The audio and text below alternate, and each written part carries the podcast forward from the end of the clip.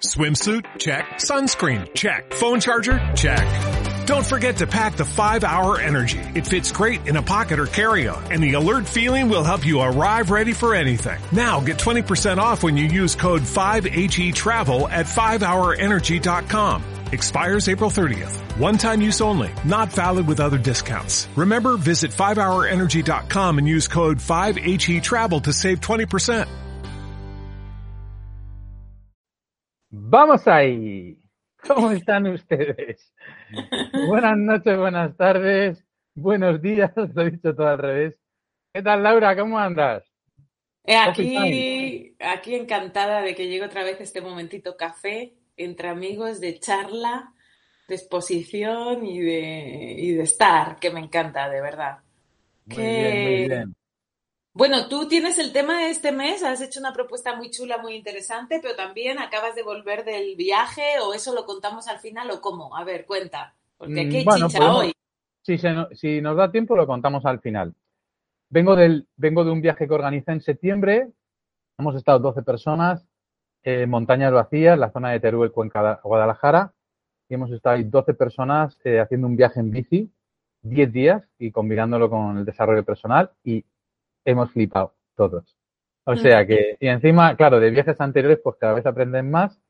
Y nada, una experiencia súper bonita. Y ahora estoy haciendo unos vídeos que sacaré próximamente, no sé si en YouTube, pero joder, muy guay para, para que la gente vea la potencia que tienen estos, estos viajes, ¿no? Combinar lo que es el viaje en naturaleza con una formación realmente en desarrollo personal. Así que súper contento.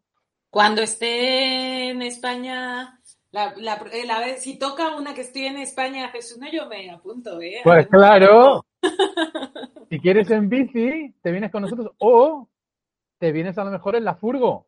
Eh, imagínate que alguien en el coche de soporte, te vas con él y, y a lo mejor puedes ir, estar haciendo eh, por las mañanas el tema de meditación, tantra Uh. yoga, lo que te apetezca. Bueno, y también pues, claro, todo lo relacionado con montar en bicicleta, ¿no? Y también desde el punto de vista, una energía omega ahí, femenina, eh, potente, Total. pues imagínate, muy Total, guay. total, de eso, de eso puedo contar y compartir, ya ves, ha sido la Mm. vida, o sea que va, pues sí, pues venga, vamos a otra, otra opción, hay un montón de opciones ahí Vamos. formándose.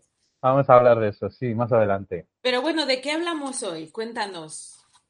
A ver, yo hoy me gustaría hablar sobre el tema de la educación. Yo que lo hemos tocado alguna vez por encima en un podcast, pero es algo que, no sé, me llega bastante, ¿no? Sobre todo cuando hablo con amigos, eh, personas que contactan conmigo, etcétera, ¿no? Y, nada, quería ponerlo en- encima de la mesa, cómo está un poco el tema de la educación, por qué yo, aunque mucha gente me considera un talibán en este sentido, cuando me dicen, oye, tú si tuvieses hijos lo llevarías al colegio, yo digo, no, no, rotundo. y yo digo, no, y por eso digo que como e- ellos me dicen que soy un talibán, pues yo digo, pues lo seré, ¿no? Entonces, es algo que observo, ¿no? Mucho, como sin querer, estás muchas veces con amigos y, y están muy obsesionados y se habla mucho de no estar en, en la manada, de no estar en el rebaño, eh, en esa en- entidad borreguil, pero luego muchas veces ves cómo estamos educando a nuestros hijos y, y estamos todos pasando por el aro, ¿no? Parece ser que es más importante para nosotros eh, no el sentido del ser, sino el encajar, el pertenecer, ¿no? Y a veces surgen cosas tan tontas como, no sé, estás viendo a una amiga, a un amigo que le está dando un bollo eh, de estos de basura al niño y le digo, pero hostia, pero no hay otra comida, tal. Y dice, no, pero es, no pueden acomplejarse porque sus amigos pues también comen este tipo de bollos y, hombre, hay que ser permisivo y tal. Y yo digo, hombre, sí, puede ser un día, a lo mejor puede ser permisivo, pero eh, como que eh, tiene muchísimo peso el encajar o el no sentirse rechazado eh, por los otros y entonces parece que aunque esté mal y aunque tú no lo apruebes, lo haces, ¿no? Entonces yo le doy una tablet a mi hijo o el móvil cuatro horas porque el resto de sus amigos lo tienen. Entonces, oye, es que la, verdad es que es muy difícil porque yo no quiero que mi hijo mm, se frustre. Ya, pero es que no es bueno para él. O sea, es tener el habitar en, que se habitúe a, que la tecnología esté en su vida y que tú no, no hagas eh, porque se aburra, por ejemplo, es el, aburrimiento es, la génesis de, la creatividad, ¿no? Que tenemos que aprender también a, oye, eh, que no todo es eh, me aburro y tenemos un gadget ahí preparado para que todo se solucione. Entonces, me, me choca, ¿no? Me choca y cuando me dicen lo del colegio, yo digo, mm, si es que hay estudios contundentes, podemos leer a Ken Robinson, es una eminencia en temas de eh, neuroeducación y creatividad en el mundo eh, de la educación. Eh, Ken Robinson creo que tiene la charla más vista en TED, ¿vale? Son estas charlas pues internacionales que hablan de, todo, en este caso de, eh, neuroeducación. Y Ken Robinson sacó un estudio eh, súper potente que hablaba, por ejemplo, que el 98% de los niños de 5 años son creativos y resulta que cuando esos estudios, esos ensayos los repites en esos mismos niños cuando llegan a ser adultos, solo el 2%, 3% de los niños llegan a ser creativos. O sea, la base científica eh, de lo que hace la educación con nosotros es contundente. O sea, contundente. Y habrá muchos eh, profesores y maestros que me estarán escuchando y dirán, hombre, eh, no se puede hablar así, no se puede generalizar. Eh, yo lo entiendo porque yo la verdad es que no soy, no soy un, educador en este sentido, pero sí me gusta observar, ver lo que tengo a mi alrededor y luego, como digo, esta persona es una eminencia, ¿no? ¿Cómo, cómo, se ¿Cómo está construido el sistema educativo hoy en día? No nos damos cuenta, ¿no?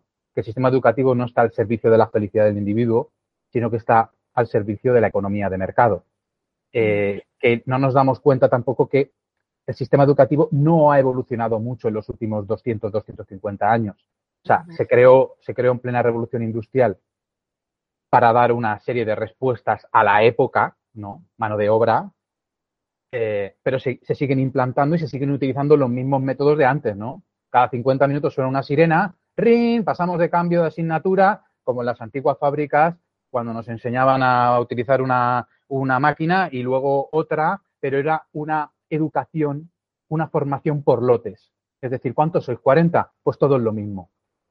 Pero no hay ninguna entidad dentro de ese sistema educativo que centre y se ponga a averiguar cuáles son los talentos, la vocación, ¿no? Y el propósito de vida inherente de cada niño. No, todos a lo mismo.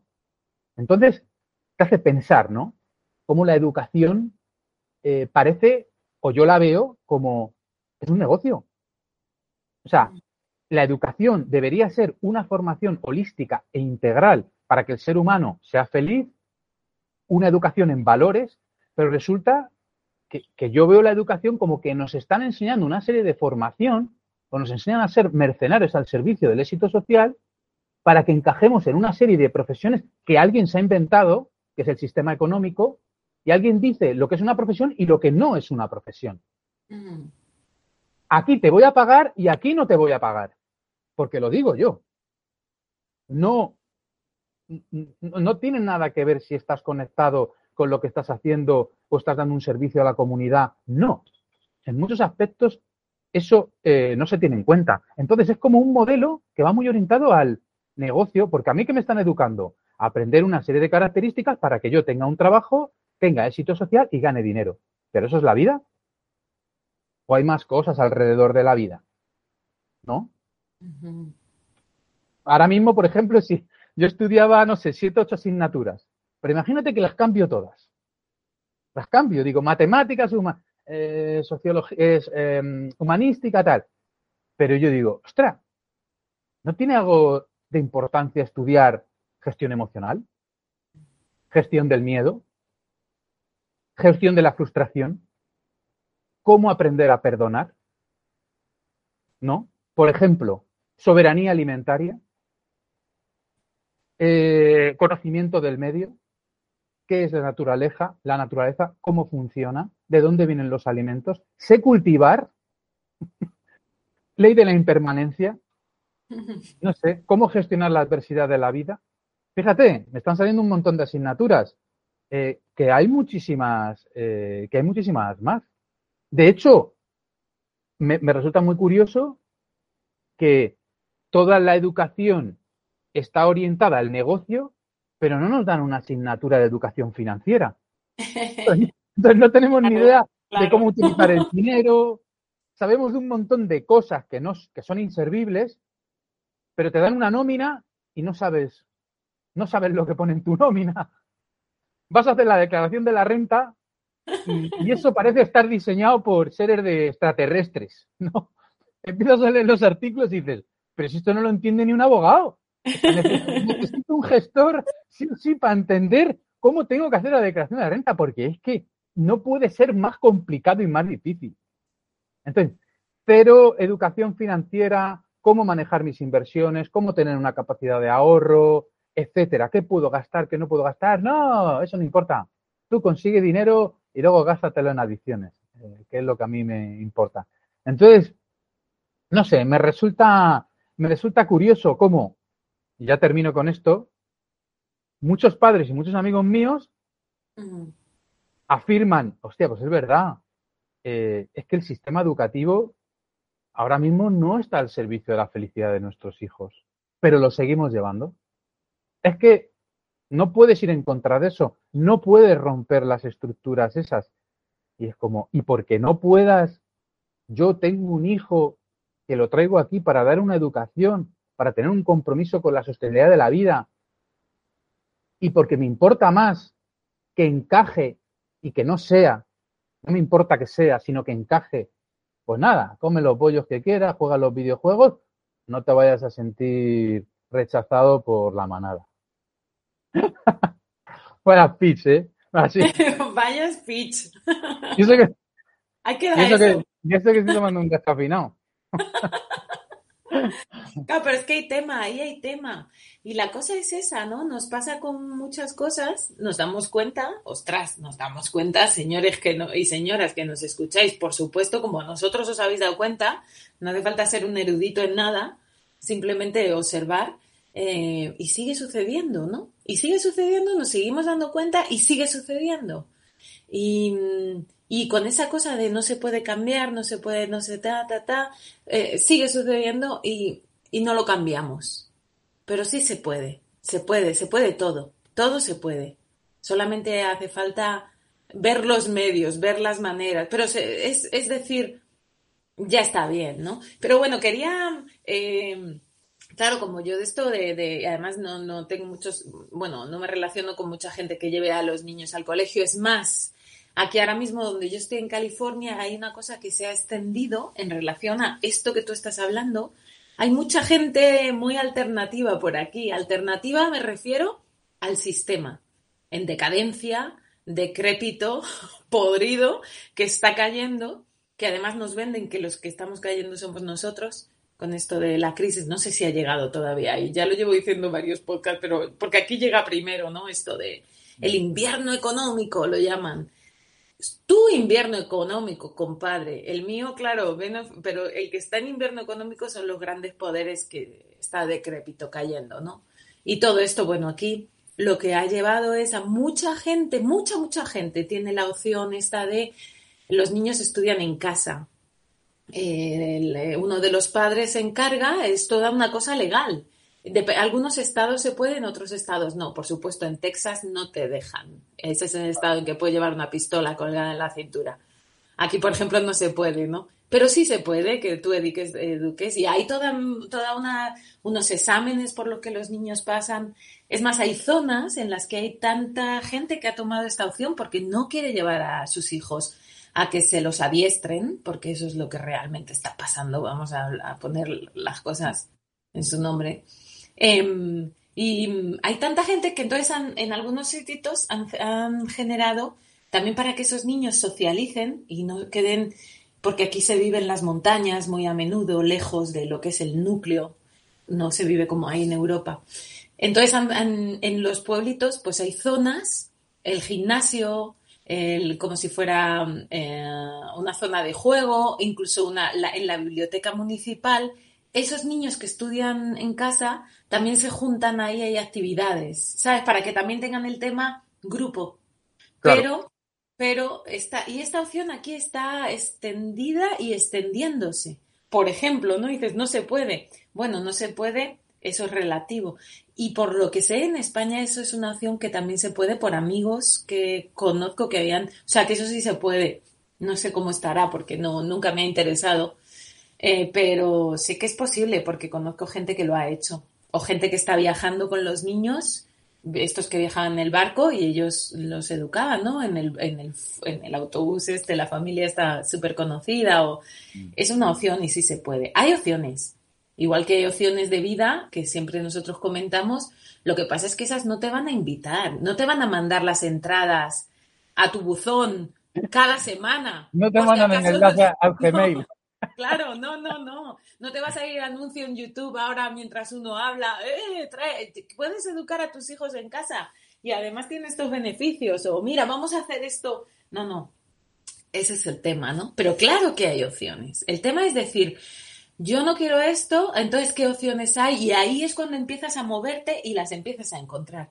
Pero si me quedo solo en esto es una mierda, pero es que no se puede hacer nada, no se puede ir en contra de este sistema ya está establecido y yo soy muy pequeñito, pues entonces es cuando no se puede. Tú eliges si se puede o no al final y es tu, tu, capacidad de levantarte eh, y decir yo esto ya no quiero más. Vamos a ver qué se puede hacer aquí y arremangarte. Nos arremangamos todo, imagínate.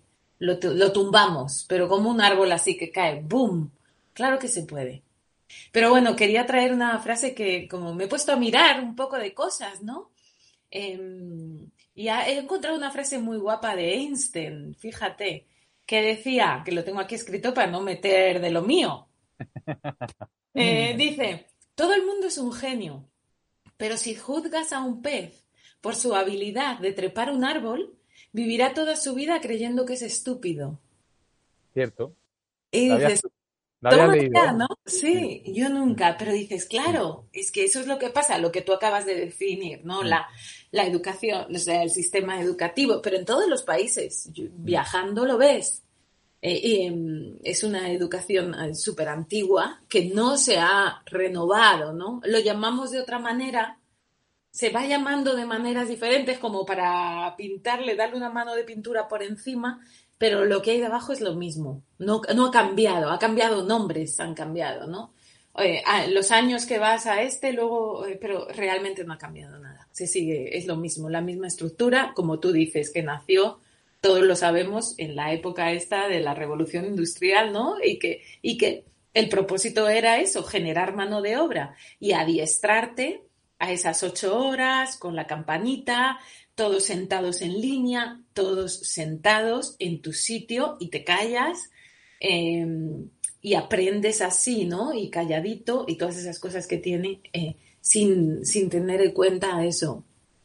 La, los dones de cada uno de los 20 que hay sentados o 30 o 40, las capacidades, las debilidades, las pasiones que tiene, ¿no? Y, y, y claro, entonces es que está, es que yo creo que todos lo vemos, ¿no? No, no te lleva a nada, nada más que eso, a, coleccionar un montón de datos en tu, en tu, en tu, en tu, como memory stick cerebral, ¿no? Grabar ahí un montón de información, vomitarla encima de un papel que se llama examen y eso es lo que va a decidir si tú estás capacitado o no para seguir avanzando en la educación. Es que es ridículo, es absolutamente ridículo si te lo planteas, ¿no?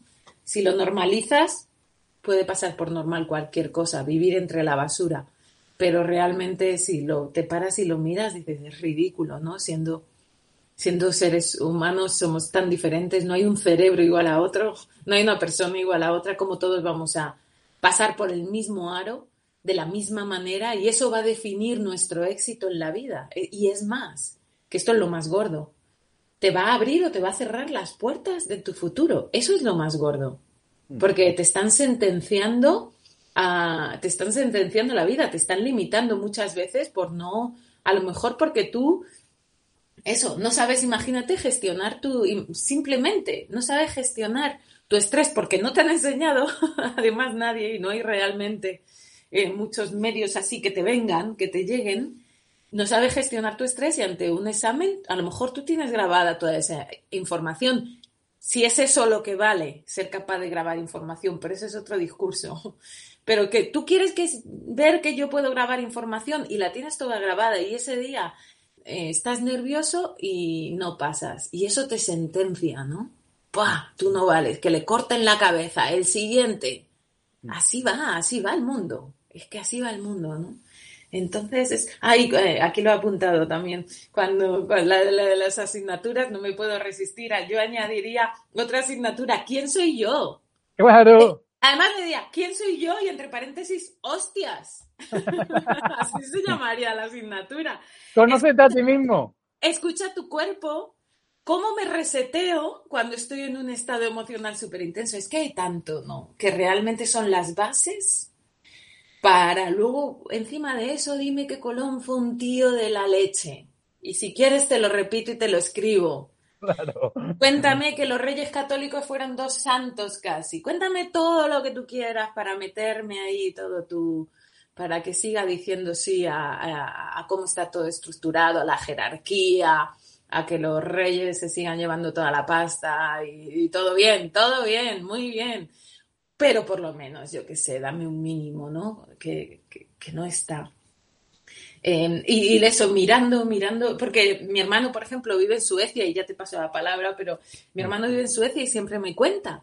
Pero también he visto que también en Finlandia, pero, y lo sé de mano directo, o sea, es que em, eso tienen horarios mucho más cortos, creo que son seis horas que van al colegio, tienen más descansos, cómo está estructurado los días de estudio, no existen los deberes, no, te llevas deberes a casa, es como, ¿estás loco? ¿Deberes a casa? ¿Pero tú de qué vas? Que, es un niño, que tiene que aprender también en casa.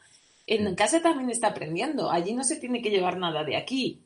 Igual que aquí no tiene que traer nada de allí, son cosas diferentes y hay que permitirlo y generar el espacio, ese espacio vacío para que ese niño se mueva, ¿no? Atiborrarle de cosas, ¿no? Sacarle del pupitre unas horas más.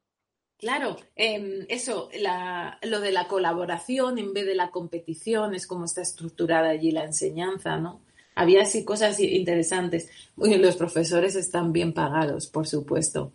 Eh, y para ser un profesor necesitas una nota alta para acceder a la carrera de profesor, que no es, ya he oído a algunas personas que me han contado, no es que me lo inventé, de decir, oh, que no me llega la nota para mi carrera, para lo que yo quiero hacer, me voy a tener que meter a profe. Y dices, Sí, sin, vocación. No sé si, porque aquí hay para seguir y seguir y seguir, pero... A ver, no, no hay que criminalizar todo, no, se puede generalizar. Yo he, dado charlas, muchas, en institutos y colegios también, y me han invitado profesores a dar un discurso un poco diferente. Y muchísimos profesores, porque aquí hay un debate también entre ellos y hay una oposición, muchos están institucionalizados. Entonces, hay unos dogmas, hay unos criterios, hay unos, unas consignas educativas y muchos de ellos que quieren hacer algo y quieren cambiar algo no pueden. No pueden, no les dan herramientas. Aunque, aunque, aunque vean que el modelo es casposo, es que no pueden porque dicen, es que pesa mucho. Aquí el moverte. Y al final, eh, lo que tú dices, todo el mundo quiere conservar su trabajo eh, y, llegar a fin de mes. O sea, ahí, hay un, un debate importante. Claro, claro, en ningún momento le estamos apuntando al profesor, estamos hablando de la institución, ¿no? De la educación como institución estructurada de una manera.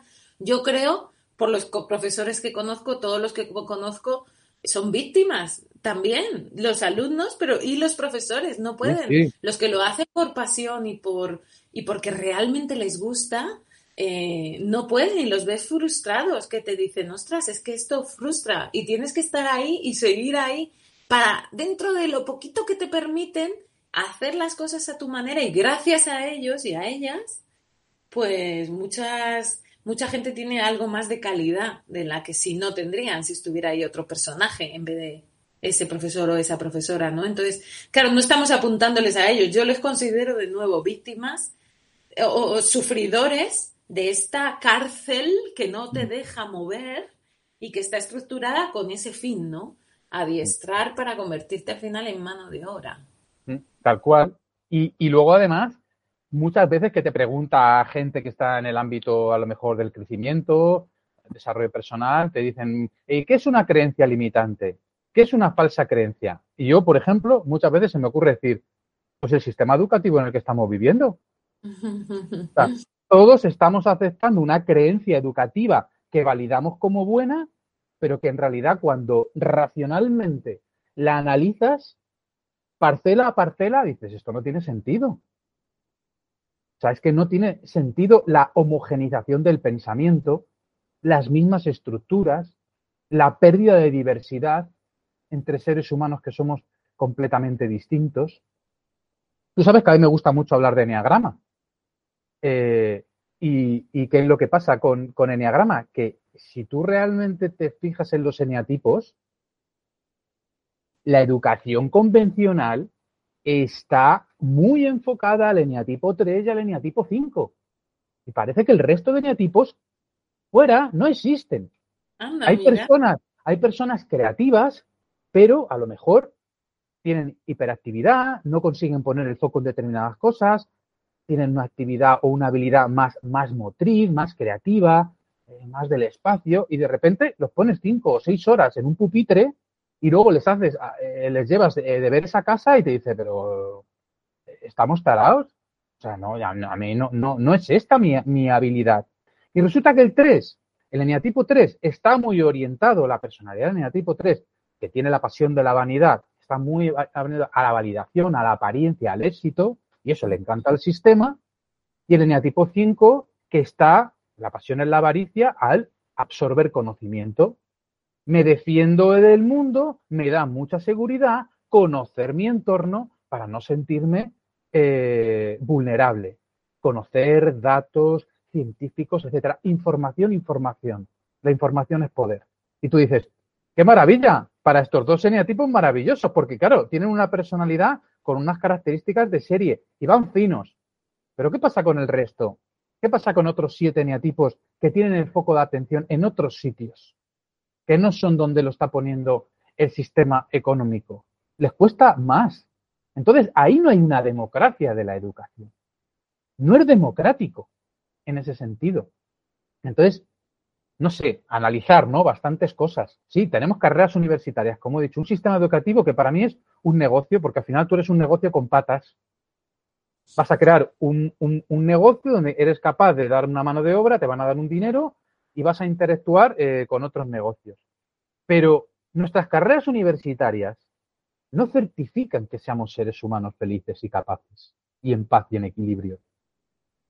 Más, más que otra cosa, certifican que somos mercenarios, mano de obra cualificada al servicio de un sistema que me ha dicho, estos son los trabajos que hay, elige, elige alguno de estos.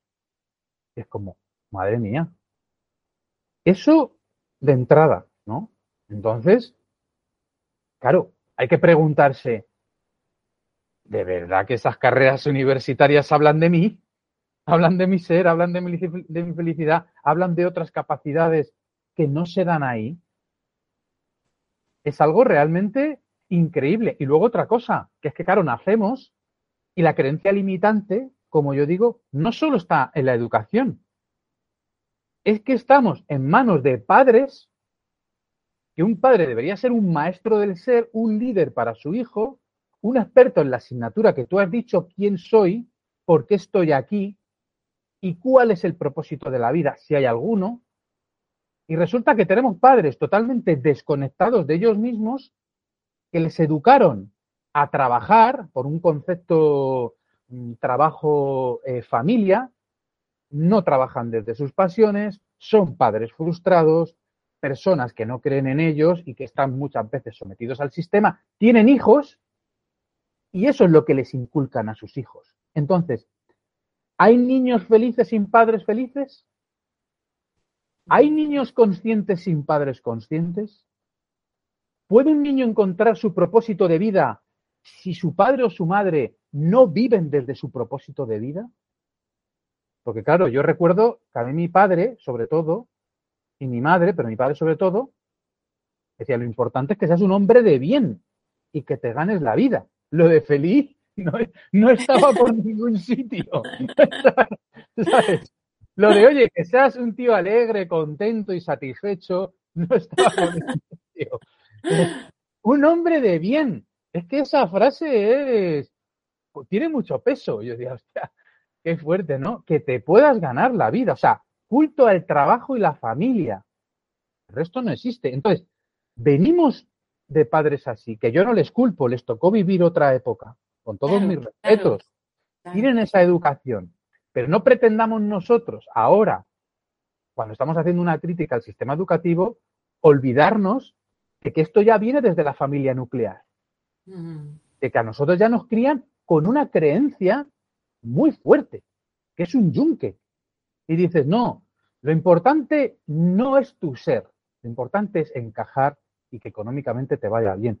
Tú ya tienes esas directrices ahí. Y luego viene el sistema educativo y ya te pasa la lima. ¿No? te va pasando las aristas por todos los sitios. ¿No? Y, de vez en cuando dice, qué bien, ¿eh? Bien, ¿eh? Muy bien, ¿eh? Claro. Y lo que tú has dicho, este concepto, homeschooling. Yo cuando estuve en, bueno, hemos estado también los dos viendo comunidades autosuficientes, alternativas.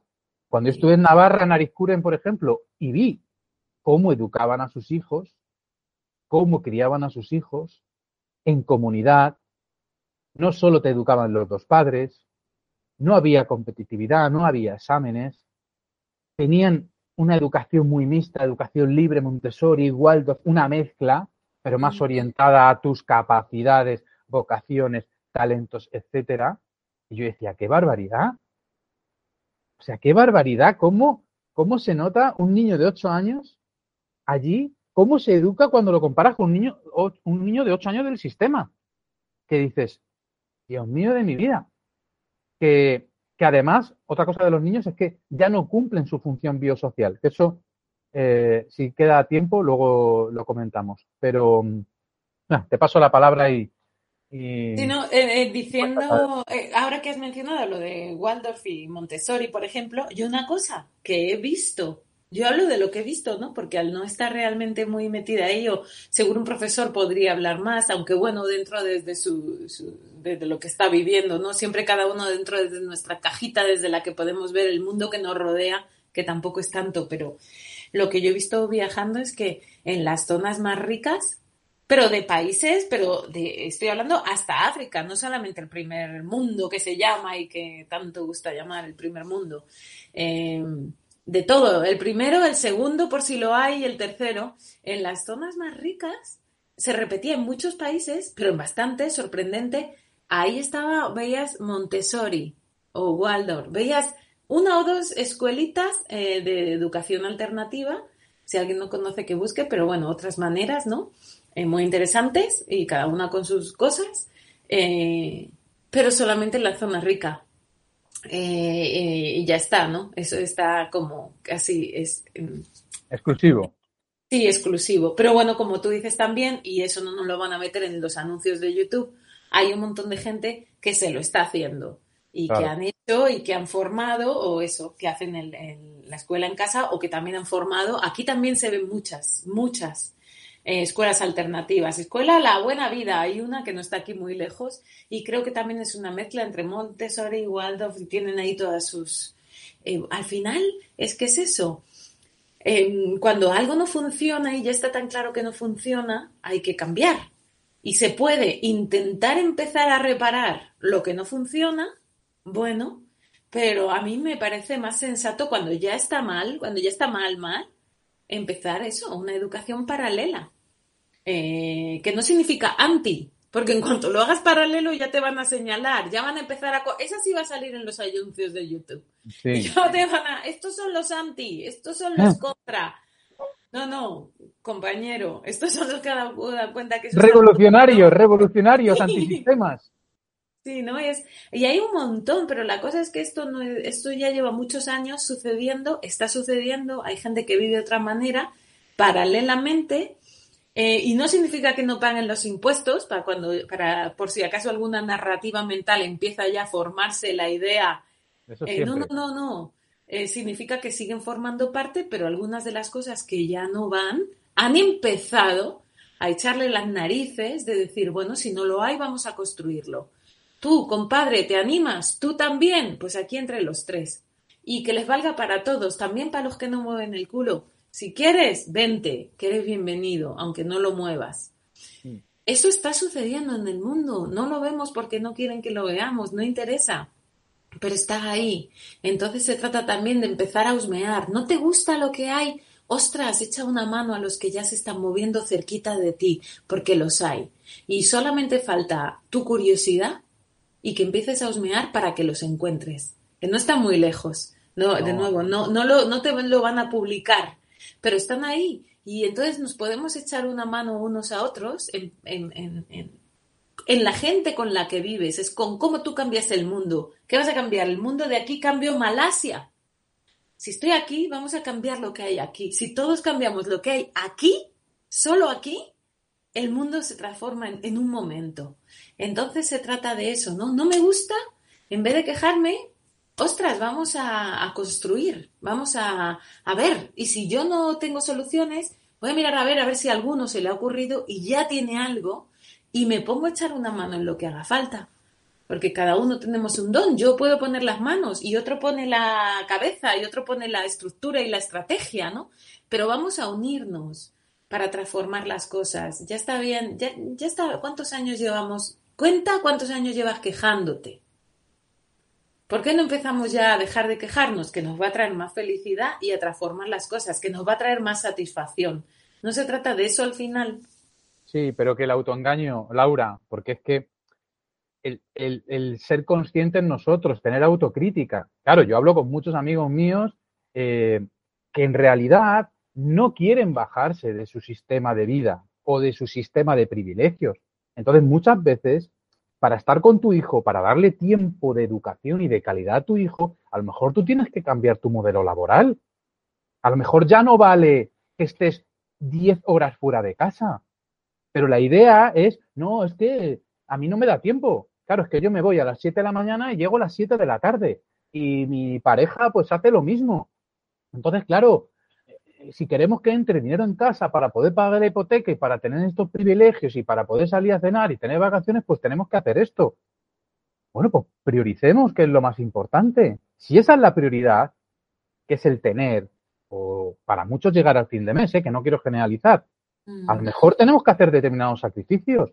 Yo sí que conozco a padres que han reducido y han cambiado de trabajo porque su prioridad son sus hijos en la educación de sus hijos. Se han ordenado, os han alineado y han dicho, yo he tenido mis hijos para darle una educación como yo quiero y unos valores como yo quiero, y trabajando 12 horas no puedo. No puedo llegar a casa cansado y darle el móvil para que no me moleste, porque estoy cansado. Y autojustificarnos y decir, no, es que no se puede hacer nada. El sistema es así, estamos muy mal y no hay tiempo. Y al final, por los niños, pues mira, le damos el, el teléfono y esto es así. Y se autojustifican con, no, es parte del mundo la tecnología, sí que tienen que aprender a usarla. Madre mía. Si es que muchas veces ves a los niños y están totalmente desconectados. Y al final hay personas y parejas que deciden decir, trabajo en otra cosa y trabajo seis horas. Podría trabajar ocho o diez, pero trabajo seis. Y voy a ganar menos dinero. Y viviré en un pueblo si tengo que vivir. O en un alquiler más barato. Y bajaré mi, en mi consumo. Y a lo mejor no puedo ir de vacaciones tantas veces como quiero, pero mi prioridad es que no quiero que a mi, eh, a mi hijo lo adoctrinen. Porque si yo estoy en contra del sistema, porque es que yo lo veo, hablo con padres que no les gusta el sistema, que están en contra del sistema, pero empujan a sus hijos a entrar al sistema. Es como, pero si tú no estás de acuerdo con eso, ¿por qué estás empujando a tu descendencia a algo que tú odias? Ay, madre. Lo perpetúas totalmente. Es que, por eso te he dicho que es incoherente, que si parcela a parcela ves el sistema educativo y cómo nos comportamos, mm. desde el punto de vista racional, dices, no tiene sentido. ¿Por qué seguimos sosteniendo esta creencia limitante? De que esa es la mejor educación para que podamos vivir. No es así. es increíble. Luego otra cosa, lo que te iba a decir antes, cuando, tú y yo hemos viajado por países muchas veces subdesarrollados, subdesarrollados, tú estarás de acuerdo conmigo en que los niños siguen cumpliendo esa función biosocial que ha existido durante toda la evolución humana. Y es que el niño, al, estar en contacto con la familia y muchas veces irse a trabajar con el padre o ayudar en casa o irse con el tío que está pescando o con su otro tío que está en la zapatería, esos niños están respirando cómo funciona el mundo, cómo todos los integrantes de su familia están en determinadas profesiones generando una actividad económica que nutre eh, a la economía familiar para que todos puedan comer, eh, satisfacer sus necesidades básicas, pero el niño desde pequeño está viendo cómo funciona el mundo, de dónde vienen las cosas. Está integrado de alguna manera, yo recuerdo esto cuando estaba en Indonesia, que decía, qué barbaridad, qué conocimiento de toda la red. ¿De dónde viene absolutamente todo? ¿Dónde están sus padres, sus tíos? ¿Cómo se ayudan? ¿Cómo colaboran? ¿Cómo colaboran con el clan, con otra familia? Y aquí tenemos niños que digo que han perdido su función biosocial porque pasan la mayor parte de su, de su infancia en una escuela y en una habitación con un videojuego y aislados totalmente del mundo que les rodea. Tú a muchos niños, ya con una, una edad consciente, le preguntas en qué trabaja tu padre, no lo sabe explicar. No sabe explicarlo.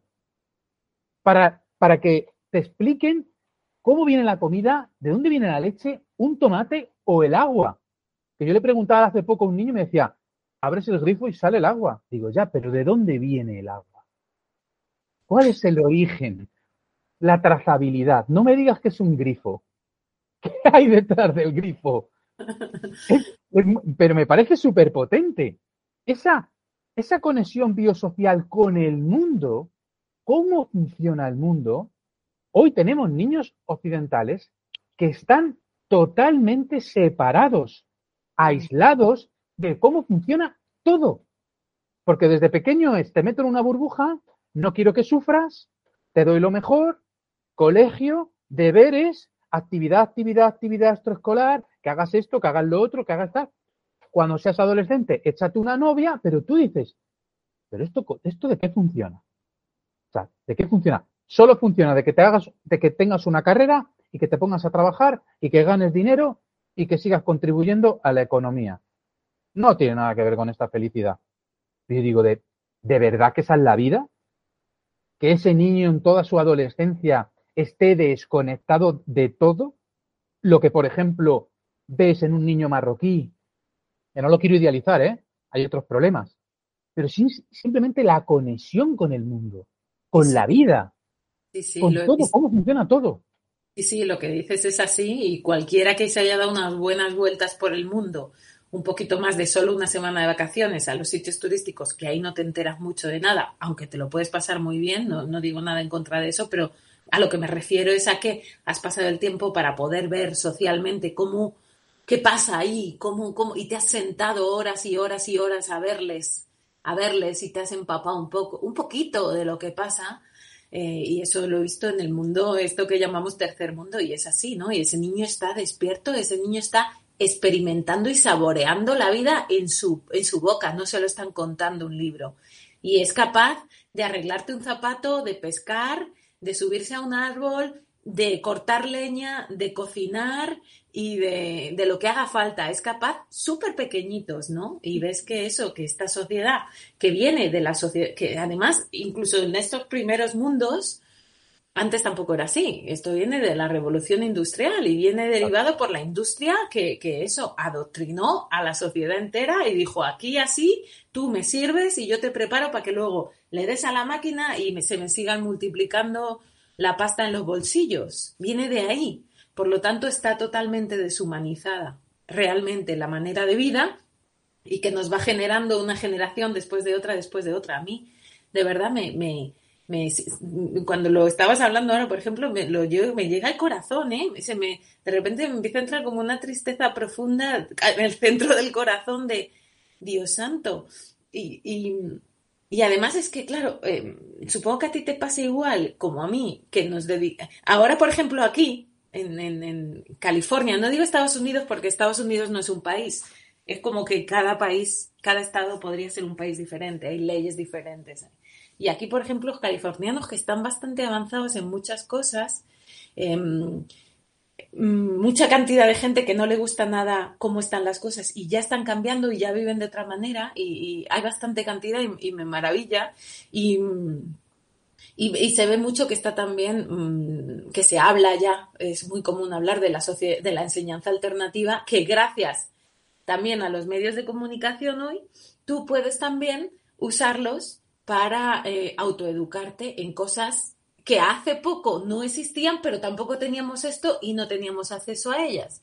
Y entonces tú puedes acceder a Raymond y cogerle como, yo qué sé, eh, échame una mano en esto o cuéntame sobre tal, o hacerte un curso, o hacerte un retiro, o hacerte simplemente unos vídeos de YouTube que te están gratuitamente o pagando y tienes un poco más, pero ahí está, ¿no? Hoy en día. Y esto es lo que aquí también se está, por ejemplo, ahora hay una corriente fuerte de mucha valoración de esto, ¿no?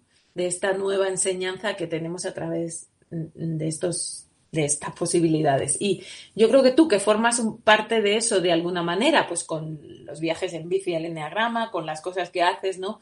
Como a mí me pasa, pues con las clases de yoga, pero al final no son las clases de yoga, en la filosofía que hay detrás te lleva a acompañar procesos.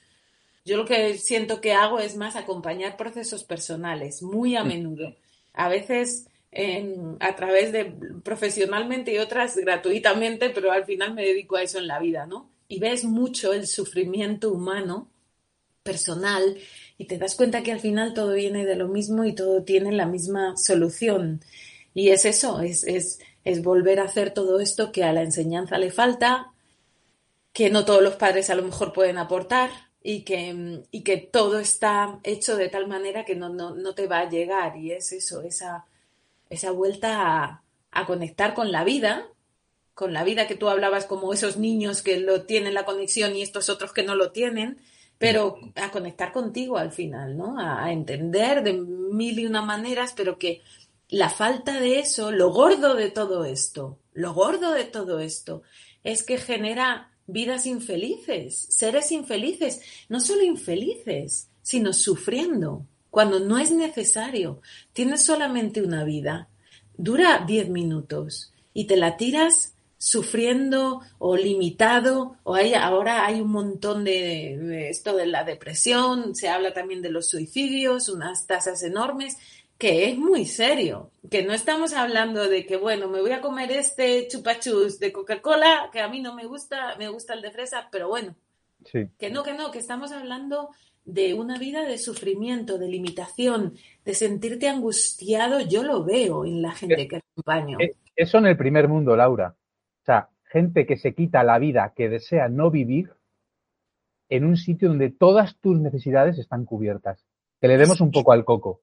Eso es, y es decir, ostras, podemos ver de dónde nace, podemos ver esto que estamos tratando, que si lo tratamos es también para ver un poco, observar como un análisis de la realidad. No se trata de enjuiciar, porque el juicio al final no vale de nada. El análisis sí, porque abre la posibilidad a construir, ¿no? El juicio cierra, esto es una mierda, punto final. Se trata de ver, ¿no? Fíjate la educación, claro, no, no nos vale. Entonces, ¿qué? Hay que transformar, hay que ver, hay que ver qué salidas. Dejar de quejarnos, ver qué salidas. Claro, eso genera la sociedad enferma que hay, ¿no? Con todo el cariño, con todo el cariño del mundo, pero es el análisis, no es el juicio, es decir, vale, hay un problema, hay un, como dicen los toltecas estos, ¿no? El parásito, ¿no? Que, que nos ha tomado a todos. Está ahí dentro, en la mente, en, en nosotros, en, venga, pues hay que tomar medidas. En el momento en que tú lo haces consciente y lo ves y dices, esto es como está, es cuando ya estás empezando a solucionar. Ya desde ahí falta moverse. Entonces se trata de, de eso. ¿Y por qué?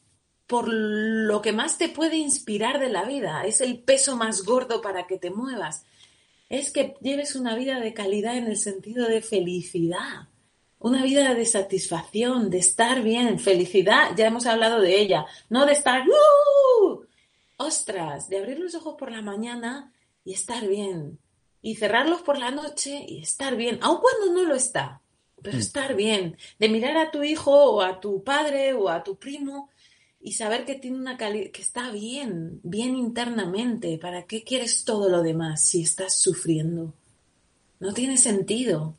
No, no tiene sentido. Por eso te digo que nos falta, yo creo, eh, recuperar ese espíritu crítico, esa soberanía personal para darnos cuenta que esto no se sostiene.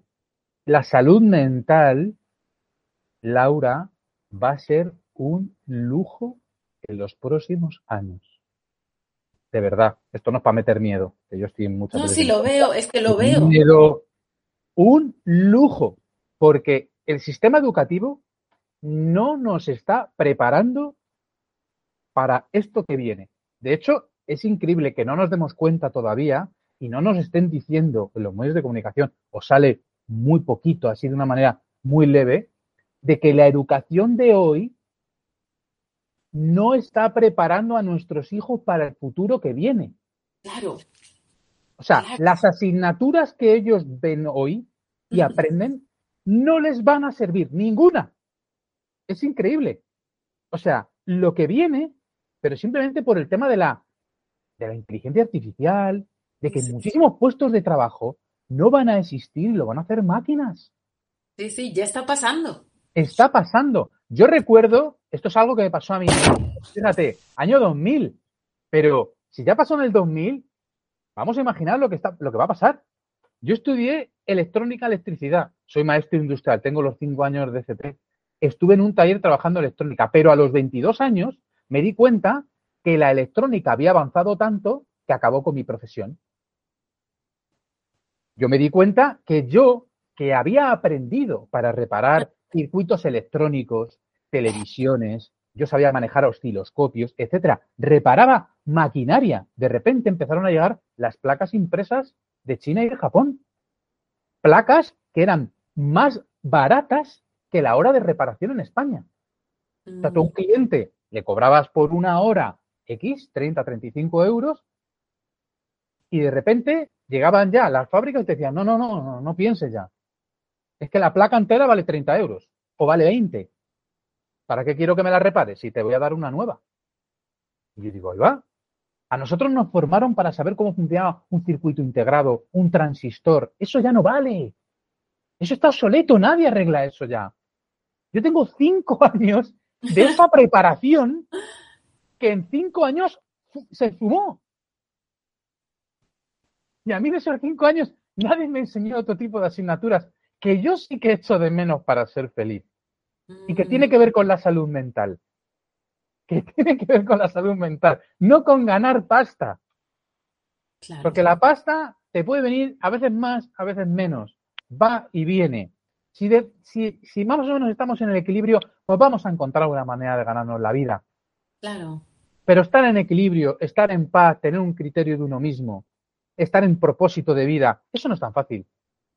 Eso no es tan fácil. O sea, no dejarte llevar por la corriente, mm. no dejarte llevar por el rebaño o por lo que nos están, mm, por las doctrinas de económicas, educativas. Tener criterio para decir, no, yo me salgo de aquí, señores. Espere, espere, baja la velocidad, que me tiro. Mm. Es que es increíble, es una decisión que a veces no gusta. Claro, yo muchas veces cuando me dicen, oye, ¿tú cómo estás viviendo tal? Digo, pues yo es que he decidido vivir en furgoneta para trabajar menos y vivir mejor. No vivir peor. Claro. No, no vivir peor. Y, el otro día me preguntaron, ¿tú en tu forma de vida podrías educar a un hijo? Y digo, yo sí. Yo ahora sí podría. Porque si no dedico tantas horas a trabajar, porque no necesito tanto dinero para vivir, sí que tengo horas para darle a, mi, a la personita que quiera educar. Evidentemente, fuera de toda este parafernalia, ¿no? De eh, tiene que llevar determinada ropa, tiene que ir a determinada guardería, tiene que cumplir determinadas historias, hay que gastarse 300 euros en cada cumpleaños que vaya el niño. Básico, como muchos viajeros que tú y yo conocemos, ¿no? como muchos viajeros que tú y yo conocemos que tienen hijos y que dicen, Vaya, pero si, si se puede hacer. Y el niño no te va a juzgar porque tenga un pantalón más feo. Va a hacer lo que sus padres hagan. porque quiere estar con sus padres, quiere recibir amor de sus padres. Los padres son felices. Si tú duermes en una tienda de campaña, ¿dónde quiere dormir tu hijo? En con la tienda de campaña con papá. Hombre, claro que sí. Mira, desde ahora, que, que no quiero que se me olvide, dos películas que recomiendo. La de Capitán Fantastic, muy, muy buena en tema de homeschooling, Ah, mira. de, de, Mortensen, genera un debate muy potente, y otra que representa muy bien las energías alfa y omega, energía masculina y femenina, de una pareja que educan a un niño que se llama Given. ¿Cómo? Given se llama la película. Given. Es Given. Given, de, en el verbo de, en inglés, dado. Dado, ajá, Sí. given. Given. Esa película tiene, una, tiene, una, tiene una- un mensaje súper potente, porque realmente es como dos padres surfistas que viven de una manera alternativa le dan un tipo de educación eh, a su hijo. Pero el director pone mucho foco en la energía femenina y en la energía masculina. Mm, Me gusta porque genera debate. Mucha, ya sabes, el- con estos fenómenos también de cambio, eh, eh, machismo, feminismo, la, pues la película se critica porque ah, los roles deberían ser iguales, es que él hace esto, es que ella hace tal. Esa película, para mí, representa muy bien las energías y un tipo de educación eh, diferente. Se idealiza, se idealiza en algunas partes, pero genera un debate muy rico. Given. Genial, me la, la veo. Oye, y ahora que se me ha pasado así en plan estrella fugaz el pensamiento por la cabeza, porque además me, me dedico a, me dedico a ello, es, es mi en lo que ando, la sexualidad. ¡Oh! ¡Hostia! Cierto, cierto. No solo de eso, no me Cierto, digas. cierto. Porque claro, luego tú, la- eh, la- el- vamos a decir, no, no digo sexualidad, la intimidad, que abarca buena, la buena. sexualidad, pero más todavía, la intimidad de pareja. No solamente la relación de pareja. Sí, Dentro sí. de la relación de pareja que hay, es un mundo entero, solamente la pa- parte, un trocito del queso. Mm, Voy a decir eso, la intimidad. Porque yo ando mucho en eso, eso es, eh, estudiando cosas y bueno, todo esto que tú ya sabes que lo de la polaridad y toda esta historia que tiene tanta controversia, pero em, lo aplico, lo vivo, lo estudio y lo, y lo comparto con personas, o sea, como guía, ¿no? Em, entonces ya no solamente es que vea en mí, en mi experiencia personal, sino que ahora ya me dedico a compartirlo con personas a las que acompaño en sus procesos y veo, y es que es así, y todos andamos, pero a unos niveles de cojos, ciegos y mancos en el mundo de la intimidad, eh, pero a niveles descomunales. ¿Y cuál es una de las cosas? Tú, tú a ti. No, supongo, yo ya he visto que en el enneagrama hay, hay luego dentro de los números uno que es el sexual, otro tal, otro cual. No todos seremos del el sexual, ¿no? Pero a todos, si no, pregúntatelo a ti. Una de las cosas más, una de los, tendrás pilares de los que más satisfacción, felicidad te dan en tu vida, que te gusta tenerlo bien, ¿no? Y que con eso bien ya puede llover, pero yo estoy bien, ¿no? Si no es una, una de ellas, la pareja, la intimidad.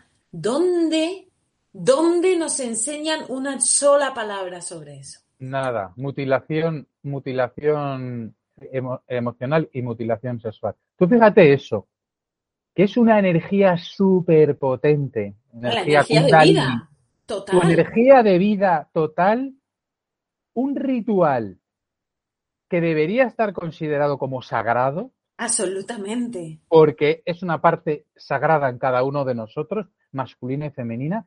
Imagínate cómo relacionar esas dos energías sagradas y que tenemos que descubrir eso de amigos, de amigos o de la pornografía, Ya ¿sabes? ves. O de la pornografía que está hecha para, para nosotros, pero que dices, es un anal- analfabetismo tal como soslayando una de las partes más importantes del ser humano. Absolutamente. Ver esa relación energética como algo, como tú has dicho, intimidad, pero algo, algo que es sagrado y que Absolutamente. no nos sabemos relacionar eh, con ella, salvo muchas veces recurrir como, como un placer superficial, como el me quiero quitar el hambre. Satisfacción instantánea, convertirlo en eso, sí. Me quiero quitar el hambre. Una visión. Y me meto un cacho de la mierda esta en la boca, con perdón, pero es para ponerlo claro. O me, quiero quitar el hambre y me como un plato de comida buena, cocinada, eh, con todos sus nutrientes. Pues igual, hemos convertido algo que es, un, que, es, que es algo, eso, como tú has dicho, sagrado, en el sentido que te puede llevar a niveles muy profundos de conocimiento de ti mismo, del otro, de la vida misma. Increíble la, la, la profundidad que tiene eso, a lo que se puede llegar a través de la intimidad que muchas tradiciones como el, Tantra mm, lo, lo, llegaron a, es espiritualidad pura, es una puerta de acceso a eso, a convertirlo en, en, en, eso, en carne con carne, en una experiencia del, como del externa casi, ¿no? De la piel, a niveles muy, muy limitados, muy superficiales, a un nivel tan superficial. Pero claro, por supuesto, es algo tan poderoso, es una energía que mueve tanto, es algo que todos nos gusta tanto, deseamos tanto, queremos que esté bien tanto, que ostras, nos tienen pillados por ahí. ¿Por qué? Porque consumes, claro, porque te convierte en un consumidor. Ahora consume pornografía, ahora consumes todo, esto, lo que sea. Nos hacen consumir y nos hacen infelices. Por lo tanto, nunca te lo van a solucionar los que, los que, los que, eh, los que te ofrecen al final lo que está delante de ti. Porque son los que mueven el cotarro en todos los sentidos. En pero sí, de acuerdo, una asignatura fundamental. Sí, de Una asignatura, y no solo en el, eh, el acto en sí, no, sino en los significados, en la trascendencia que tiene. Tú fíjate que hay una cosa que a mí me parece brutal, eso yo lo conté en mi primer libro. En, la, en el ritual, en este ritual sagrado tan brutal, es una forma, tía, de meditación. Porque hay veces que estás tan conectado que no hay ego. Hay pocos, hay pocos momentos que tú estés en tu vida cotidiana, aparte de cuando tú pones presencia y quieres meditar, que tú estés en, en ese modo de conexión y que digas de verdad, ostra, que no hay ego. O sea, es un, es un dar sin recibir, si lo haces conscientemente, que dices, muy loco, Desaparece la máscara. Eso es, incluso desaparece el que tú estés con tu atención, dejas de estar en la mente. Que al final eso es la meditación, ¿no? El salir de la mente, el ir a tus profundidades. Y ahí, en ese momento, si tú realmente lo estás haciendo presente y, eh, no estás en esos niveles superficiales de satisfacción instantánea con el foco en tener un orgasmo y vaciarme o llenarme y ya acabar con esto, eh, si estás viviéndolo desde otro lugar, ¿no? Eh, claro, es, meditación pura, eso es el, tantra tradicional. Y de nuevo, ¿a qué nos, lleva? ¿Qué, nos ha quedado de todo esto? ¿Qué ahora hay, por ejemplo, de moda en el mundo? Eh, el neotantra, que no tiene nada que ver con esto, no te lleva ahí, te dan cursos, prácticas y cosas, de nuevo, son productos, se, se convierten en productos que nunca te dan, como decía este tío, me pareció maravillosa, nunca vas a tener suficiente de algo que no te satisface. Nunca hay suficiente de algo que no te satisface completamente. Y eso es como nos tienen pillados. Te dan cosas que no solucionan, que te mantienen en la escasez, en el dolor, en lo que sea que estés sufriendo y por eso necesitas esa cosa no te termina de solucionar, no te termina de satisfacer, por lo tanto repites, te conviertes en adictivo, ¿no? Entonces, y para todas las pequeñas cositas que hay que tenemos, nos salen subproductos que generan beneficio y mucha riqueza a unos pocos y, que nos hacen seguir viviendo en la misma miseria y generando las mismas neurosis. Y vivimos en un círculo vicioso generación tras generación, el abuelo, el tío, el padre, la prima, la hija. La, esa es la creencia, la creencia limitante. Y dices, no salimos. Y es como, claro, que no, porque es que vamos pasando una creencia a, a otro y dices al final, es que esto siempre se ha hecho así. Y dice, sí, espíritu crítico. Bueno, este tema, un día tienes que hacer un podcast eh, y hablas tú un poco más, porque es un tema interesante. Todo lo de la, intimidad, la polaridad. Sí, sí, sí. Brutal. Interesantes para horas y horas y días. Sí, pero ese, ese lo podemos hacer. Le podemos hacer y, y claro, tú ibas contando cosas y yo voy ahí. Desde tu enegrama, que, tirando, que es que sí, es que siempre de todo, sí, sí. Oye, que no sé cuánto tiempo llevamos de podcast hoy. ya, ya, ya. cortamos, cortamos, ya que somos unos chapas. Sí, somos unos chapas. Bueno, nos, nos cuentas algo de tu, para quien se queda quedar un ratito más. Eh, ah, ya lo con... O lo dejamos para. Sí, yo, lo dejamos para, yo creo que otra vez. Eh, a ver, a ver, voy a intentar en los vídeos un poco eh, expresar sí que la gente esté, si le interesa, pues un poco a lo mejor atenta a, lo que publico en redes, eh, porque va a estar, yo, vamos, la, intención es que se vea eh, lo que se vive también en, estos viajes y, y cómo, cómo, es la experiencia por dentro, ¿no? y también que... lo hace diferente a cualquier otro viaje en bici, porque hoy en día viajes en bici hay muchos, pero, pero... que lo hace diferente el tuyo. A mí, como yo lo sé, por eso te digo que lo cuentes, porque es que es súper interesante. Sí, sí, esto es otra cosa es otra cosa porque no es solo la bici. La bici es una. La bici es simplemente una, una preparación para preparar las hormonas eh, del cuerpo y que esté receptivo para lo que viene después. O sea, es como, ¿sabes, no? Preparar el envase para llenarlo de contenido. es muy guay. La verdad es que es muy guay. Pues estamos atentos a las redes. Vale. Bueno, hasta el mes que viene, entonces. Venga, Laura, oye, un placer. Oye, ha estado guay este podcast, ¿eh? Sí. Me ha gustado. Porque vea, para, no preparar nada. y que nos cuenten, contarnos en los comentarios, contarnos qué decís, qué sabéis, qué, qué proyectos habéis visto que hay cerca de vosotros o que habéis descubierto en el mundo que le puede venir bien a otro que lea el comentario. Compartir vosotros también. Claro, y lo más importante, que estas charlas se hacen para reflexionar, no para, no para ver si uno eh, tiene razón o no tiene razón. Esto, tiene que ver, esto tiene que ver con ser feliz, no con tener razón. Entonces, eh, que cada uno diga, ah, pues eso me ha hecho reflexionar. Pues eso no, pues eso lo veo desde otro punto de vista. Bueno, muy bien, lo compartimos y aprendemos todos.